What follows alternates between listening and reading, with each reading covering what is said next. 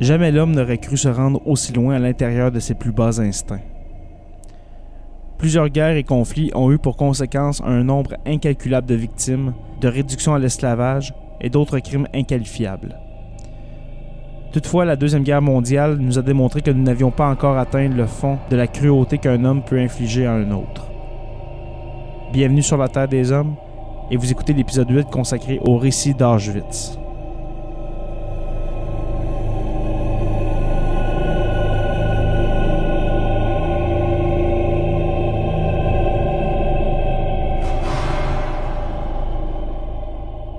Ce huitième épisode sera consacré uniquement aux nombreux témoignages recueillis de victimes, de survivants et de soldats allemands ayant vécu ou ayant fait subir les horreurs du camp d'extermination nazi d'Auschwitz. Les éphémérides du jour se concentreront sur le 3 août. Restez à l'écoute attentivement car ce que vous entendrez sont des témoignages véridiques, issus du camp d'extermination nazi dont le nom donne encore la chair de poule. L'épisode 8, c'est parti.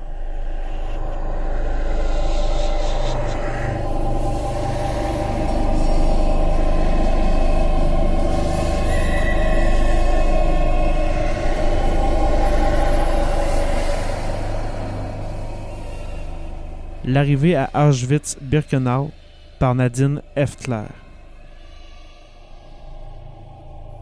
La première impression est de se trouver transporté sur une autre planète, tant le spectacle paraît irréel.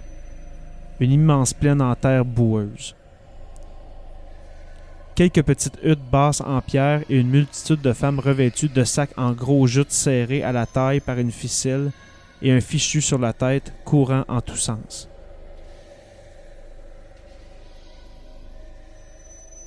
Dès que les portes du train s'ouvrent, on entend des cris. Alles Rausch. Tout le monde dehors. Et avec beaucoup de sauvagerie et de précipitation, on intime l'ordre de sauter en bas du train. Les chiens de SS courent, aboient et mordent au besoin.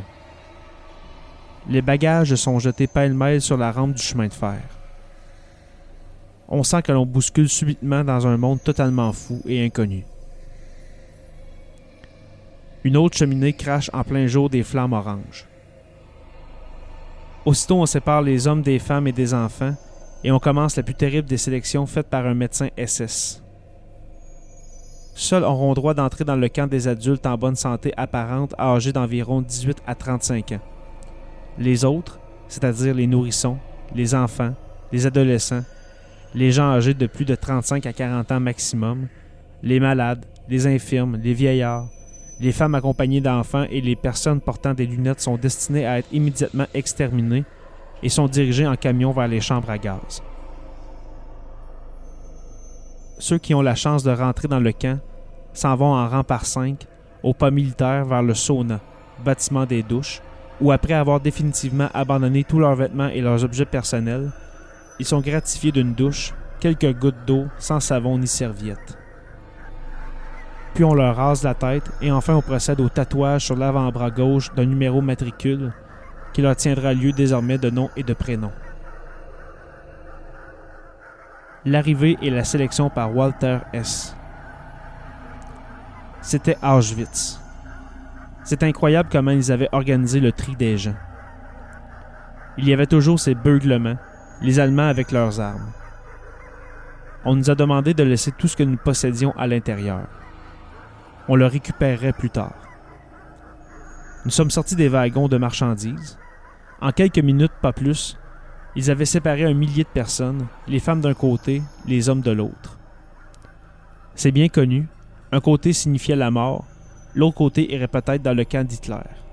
Mais on ne savait pas. On ne savait vraiment pas.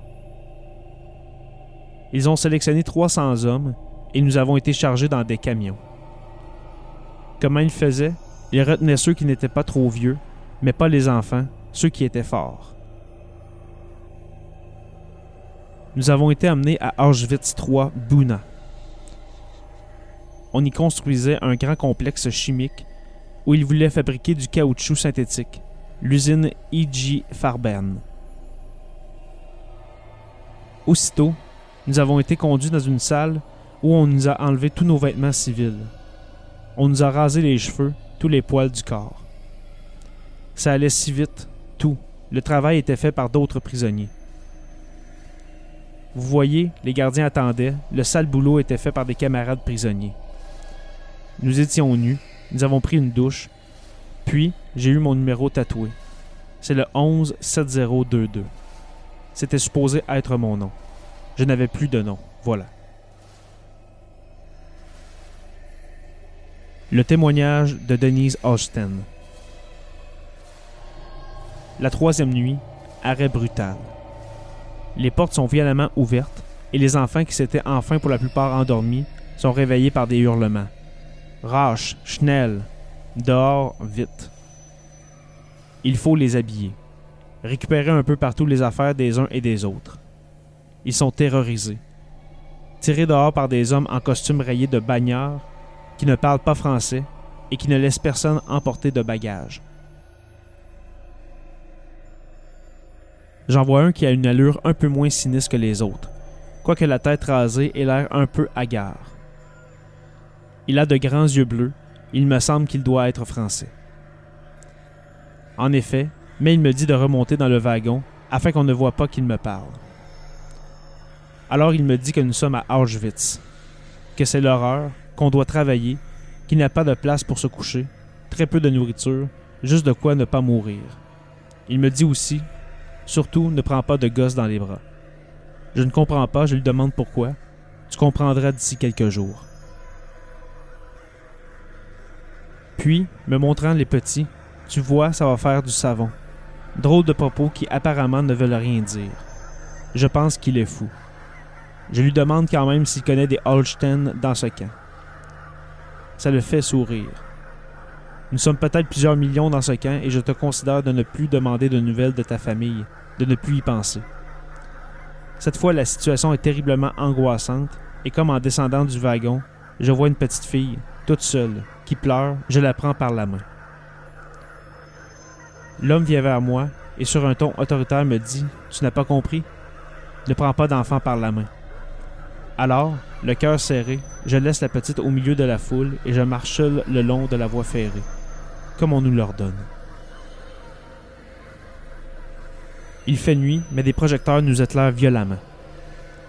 Un peu plus loin, en travers de la route, il y a cinq ou six Allemands. L'un d'eux, plus grand que les autres, fait des gestes avec sa cravache sans rien dire, tantôt vers la droite, tantôt vers la gauche. Je me rends compte que tous les petits-enfants partent d'un côté avec les personnes âgées. De l'autre, il ne doit rester que des gens qui ont environ entre 18 et 35 ans. Des familles sont ainsi brutalement séparées, sans aucune explication. Peu importe qu'on soit mari et femme, mère et enfant, frère et sœur. Ce sont des scènes déchirantes. Des gens qui s'accrochent les uns aux autres, mais les Allemands ne se laissent pas attendrir et frappent violemment sur qui sortent du rang. Terrible sensation de terreur. Ou bien ils envoient du même côté, toujours du côté des enfants, ceux qui ne veulent pas être séparés. C'est aussi par là que je vois partir mon ami Biella, avec son frère et sa sœur. Et c'est par là que disparaissent les enfants de Lucienne et des autres centres de l'UGIF, et surtout des neuf petits dont je me suis occupé pendant plusieurs mois, auxquels je me suis tellement attaché. Tout se passe très vite et je suis incapable de dire si cette scène dure deux heures ou une demi-heure. Tout est rapide, brutal. Les Allemands procèdent à cette sélection avec une grande froideur, comme s'il s'agissait de bestiaux au marché. Les gazages au Stammlager par Rudolf Hoss. La chambre à gaz aménagée dans l'ancien crématoire a fonctionné sans interruption de l'automne 1941 à octobre 1942. Elle remplace la chambre utilisée dans le bloc 11. Voici ce qu'écrit Hoss à ce sujet. Je me rappelle le gazage de 900 prisonniers russes qui eut lieu plus tard dans l'ancien crématoire car l'utilisation du bloc 11 présentait trop de difficultés. On s'est contenté de percer plusieurs trous d'en haut à travers la couche de terre et de béton qui recouvrait la morgue. Les Russes ont dû se déshabiller dans l'antichambre, puis ils sont entrés très tranquillement dans la morgue. On leur avait dit en effet qu'on allait les épouiller. La totalité du convoi a pu entrer dans la morgue. on a fermé les portes et jeté le gaz par les ouvertures. Je ne sais pas combien de temps il a fallu pour les tuer.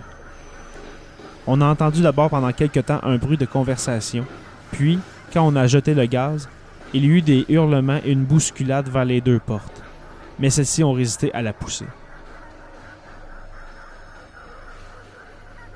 Gazage au bunker 1 par Richard Buck. Le SS Richard Buck a assisté en 1942 au gazage dans le bunker 2, bâtiment qui abritait quatre chambres à gaz. Ils sont arrivés par train express. Les camions étaient déjà là, avec des marchepieds en bois et les gens y ont grimpé. Ils sont tous partis. À l'endroit où avant il y avait le bois de Birkenau, on voyait un long bâtiment, le bunker 2. Et à côté, quatre ou cinq grandes cabanes. Il y avait un panneau sur lequel était indiqué vers la désinfection. Il dit Vous voyez, ils amènent des enfants maintenant. Ils ont ouvert la porte, ont jeté les enfants à l'intérieur et ont refermé la porte. Il y eut un cri terrible. Un membre des SS a grimpé sur le toit. Les prisonniers continuèrent à pleurer pendant environ dix minutes. Alors ensuite, d'autres prisonniers ouvrirent les portes des chambres à gaz. Tout à l'intérieur était dans le désordre. La chaleur se dissipait. Les corps furent chargés sur un chariot rugueux et jetés dans un fossé. La prochaine fournée se déshabillait déjà dans les cabanes. Après ce dont j'avais été témoin, je n'ai pas regardé mon épouse durant quatre semaines. Les gazages par Philippe Mueller. Avec cinq ou six boîtes de gaz, il tuait 2000 personnes. Les désinfecteurs arrivaient dans un véhicule marqué d'une croix rouge et escortaient les colonnes pour leur faire croire qu'ils les accompagnaient au bain. Mais en réalité, la croix rouge n'était qu'un leurre. Elle camouflait les boîtes de zyklon et les marteaux pour les ouvrir. La mort par gaz durait de 10 à 15 minutes. Le moment le plus affreux était l'ouverture de la chambre à gaz. Cette vision insoutenable, les gens, pressés comme du basalte, blocs compacts de pierre. Parfois, ils s'écroulaient hors des chambres à gaz. Plusieurs fois, j'ai vu cela. Et c'était le plus dur de tout. À cela, on ne s'y faisait jamais. C'était impossible. C'était un non-sens de dire la vérité à quiconque franchissait le seuil du crématoire. Là, on ne pouvait sauver personne. Il était trop tard. Il faut l'imaginer. Le gaz, lorsqu'il commençait à agir, se propageait de bas en haut. Et dans l'effroyable combat qui s'engageait alors, car c'était un combat, la lumière était coupée dans les chambres à gaz, il faisait noir, on ne voyait pas. Et les plus forts voulaient toujours monter, monter plus haut. Sans doute éprouvaient-ils que plus ils montaient, moins l'air leur manquait, mieux ils pouvaient respirer. Une bataille se livrait. Et en même temps, presque tous se précipitaient vers la porte. C'était psychologique, la porte était là. Ils s'y ruaient comme pour la forcer. Instinct irrépressible dans ce combat de la mort. Et c'est pourquoi les enfants et les plus faibles, les vieux, se trouvaient en dessous, et les plus forts au-dessus. Dans ce combat de la mort, le père ne savait plus que son enfant était là sous lui. Et quand on ouvrait les portes, il tombait comme un bloc de pierre, une avalanche de gros blocs déferlant d'un camion. Et là où le zyklon avait été versé, c'était vide. À l'emplacement des cristaux, il n'y avait personne. Tout un espace vide. Vraisemblablement, les victimes sentaient que là, le zyklon agissait le plus. Les gens étaient blessés car dans le noir, c'était une mêlée. Ils se débattaient, se combattaient. Salis, souillés, sanglants, saignant des oreilles et du nez. On observait aussi certaines fois que ceux qui gisaient sur le sol étaient à cause de la pression des autres totalement méconnaissables. Des enfants avaient le crâne fracassé. Par terre, nous retrouvions des vomissures, des saignements, du sang menstruel aussi parfois. Il y avait tout dans ce combat pour la vie, ce combat pour la mort. C'était affreux à voir.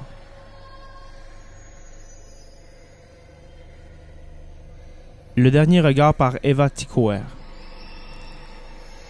Ma mère me lâche. Nous nous regardons, yeux dans les yeux, profondément, en silence. Nous sommes séparés. Nous ne nous sommes pas dit au revoir, nous ne sommes pas embrassés. Je n'ai jamais revu ma mère. Eva Tikoer, matricule 20832, Auschwitz 2. La mort des enfants par Robert Weitz. Dès leur arrivée en gare d'Auschwitz, les enfants dessous de 14 ou 15 ans sont groupés avec les vieillards et la plupart des femmes est conduits à Birkenau, vers la chambre à gaz. Dans des cas particuliers, aucun tri n'est effectué. Il en est ainsi de convois d'enfants partis de Drancy. Ces convois sont composés uniquement de tout petits enfants. Toutes les pièces d'identité et tous les signes permettant de les reconnaître ont été supprimés. Ils sont accompagnés de quelques infirmières ou assistantes sociales qui se sont attachées à eux déjà dans les maisons d'enfants dans lesquelles ils se trouvaient au moment de leur arrestation. Ces convois sont gazés intégralement dès leur arrivée. J'ai connu l'ancien Lagerald Testet, de l'hôpital de Birkenau, vieux communiste bavarois arrêté depuis 1933 ayant survécu à Dachau, à Buchenwald de la grande époque et à Auschwitz du début. Je ne puis oublier l'un de ses récits. Un soir d'été, il était assis devant un bloc de l'hôpital de Birkenau. Un camion est tombé en panne venant de la gare. Ses occupants suivent à pied la route qui longe l'hôpital et les petits-enfants s'échappent malgré les SS. Ils vont cueillir des fleurs au bord de la route, en font un bouquet et le portent à leur maman. La route qui suit aboutit à la chambre à gaz. Les chaumières de Birkenau par le SS Perry Broad. Le SS Perry Broad rédigea pour les Anglais en 1945 un mémoire sur Auschwitz où il avait appartenu à la Polizei Abteilung, c'est-à-dire la Gestapo. Il écrit à propos des exterminations massives. La chambre à gaz aménagée dans l'ancien crématoire a fonctionné sans interruption de l'automne 41 à l'automne 42, mais elle ne suffit pas. Deux chaumières abandonnées dans un bois de Birkenau sont à leur tour transformées en chambres à gaz. On les connaît sous les noms de Bunker 1 et 2. Voici la description qu'en donne Broad. À quelques distances du camp de Birkenau, qui grossissait comme une avalanche, il y avait deux chaumières, propres et jolies, séparées l'une de l'autre par un petit bois au milieu d'un charmant paysage. Elles avaient été peintes à la chaux d'un blanc éclatant. Leur toit était de chaume et elles étaient entourées d'arbres fruitiers du pays. Seul un observateur attentif de ces maisons pouvait s'apercevoir de l'existence de deux écriteaux portant en différentes langues l'inscription vers la désinfection. Il remarquait alors que les maisons n'avaient pas de fenêtres, mais que leurs portes étaient étonnamment robustes, munies de garnitures hermétiques en caoutchouc et de fermetures à vis, auprès desquelles on avait placé des targettes de bois qu'on avait construit à côté, jurant avec elles plusieurs grands baraquements d'écuries du genre de ceux qui servaient au camp de Birkenau à loger les détenus. La colonne des camions est souvent venue ici pour y conduire les condamnés à l'asphyxie par le gaz. Ils se déshabillaient dans les baraques, puis on les enfournait dans les chambres à gaz. Au printemps 1944, Auschwitz a atteint son zénith. De longs trains faisaient l'aller et le retour entre le camp auxiliaire de Birkenau et la Hongrie. Un triage à trois voies allant jusqu'au nouveau crématoire permettait de décharger un train alors qu'un autre entrait en gare. Le pourcentage de ceux qui étaient destinés à un hébergement spécial, comme on disait depuis un certain temps au lieu de traitement spécial, était particulièrement élevé parmi les déportés de ces convois. Les quatre crématoires travaillaient sous pression mais bientôt les fours devinrent inutilisables du fait de l'usage excessif et continu qu'on en exigeait. Seul le crématoire 3 fumait encore. Les corvées spéciales furent renforcées. Elles travaillaient fiévreusement pour vider sans cesse les chambres à gaz. On remit même en fonction l'une des chaumières sous la désignation de bunker numéro 5. À peine avait-on retiré des chambres le dernier cadavre et l'avait-on traîné jusqu'à la fosse aux incinérations par la place encombrée de cadavres, derrière le crématoire, que déjà les victimes du prochain gazage se déshabillaient dans la grande salle. À ce degré de rapidité, il était à peine possible de transporter les innombrables vêtements hors du vestiaire. Parfois, de dessous un baluchon se faisait entendre aigu la petite voix d'un enfant oublié. On l'en sortait, on le brandissait en l'air, et l'une des brutes qui assistait les bourreaux lui logeait une balle dans la tête.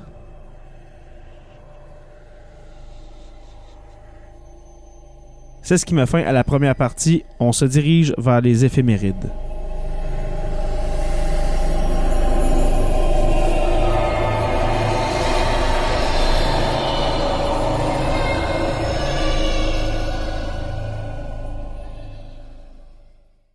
Tu veux participer à l'évolution de Production Podcast?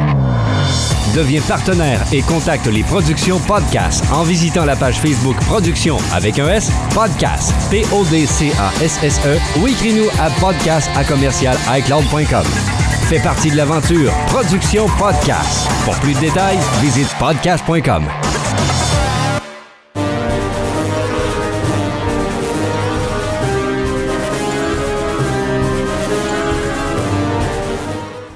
les éphémérides du jour pour le 3 août.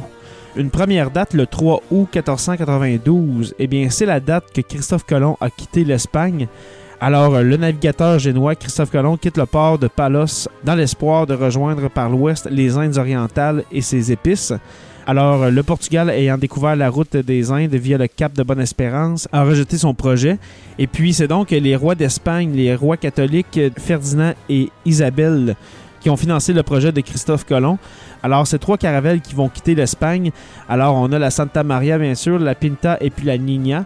Et puis, les trois équipages vont arriver deux mois plus tard aux Antilles en pensant qu'ils ont abordé les Indes. Ensuite, nous avons le 3 août 1518. Alors, c'est l'ouverture de la diète euh, d'Augsbourg. Et puis, dans le fond, la diète d'Augsbourg, c'était le roi Maximilien Ier qui a voulu faire élire son petit-fils à la tête de son empire. Alors, son petit-fils, qui était un certain Charles Quint, qui était alors le roi des Romains. Et puis, euh, Maximilien Ier a décédé un an plus tard, soit en 1519. Et puis, il est mort avant que le prochain monarque se fasse élire. Alors, dans le fond, l'empereur Maximilien souhaitait proposer son petit-fils, car son seul fils, qui était Philippe Ier de Castille, est mort en 1506, euh, apparemment d'une fièvre typhoïde. Ensuite, le 3 août 1939, c'est le début de la drôle de guerre. Quelques jours après la déclaration de guerre de la France et du Royaume-Uni à l'Allemagne, débute ce qu'on appelait la drôle de guerre. Dans le fond, ce terme est attribué au journaliste Roland Dorgelès, euh, qui décrit l'ennui des soldats alliés attendant dans leur tranchée de la ligne Maginot euh, l'arrivée des troupes adverses. Alors, euh, seuls quelques escarmouches se déroulent, mais la drôle de guerre va durer jusqu'en mai 1940 et puis va être interrompue par l'offensive allemande sur les Pays-Bas et la Belgique. Et puis la dernière date, le 3 août 1958, c'est le Nautilus, un sous-marin qui se trouve sous le pôle Nord. Alors le premier sous-marin à propulsion nucléaire, qui s'appelait le Nautilus, comme dans le roman de Jules Verne, navigue sous la glace de l'Arctique et passe sous le pôle Nord. Alors il réalise ainsi la première liaison sous-marine entre l'océan Pacifique et l'océan Atlantique. Le Nautilus était considéré dans ce temps-là comme un sous-marin révolutionnaire. Euh, il a été lancé par les Américains en 1954, mesurait 97 mètres de long et pesait plus de 3180 tonnes. Alors pour cette époque-là, c'est extrêmement gros. Et puis il était capable de franchir la distance de 60 000 à la vitesse de 20 nœuds sans remonter à la surface. Alors c'était quand même un exploit technologique pour l'époque. C'est la fin de l'épisode 8.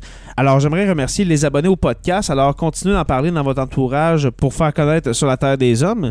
N'oubliez pas d'aller donner une note sur Apple Podcast ou sur votre podcatcher Android. Alors, un petit 5 étoiles, ce serait apprécié. Puis ça nous euh, permet de monter dans le moteur de recherche. Et puis, euh, laissez-moi un commentaire. Le but étant toujours euh, d'améliorer le contenu du podcast. Un merci spécial aux productions podcast pour l'opportunité. Et puis, n'oubliez pas qu'à tous les jours, nous écrivons l'histoire. Merci et on se revoit au prochain épisode pour une autre page d'histoire de Sur la Terre des Hommes.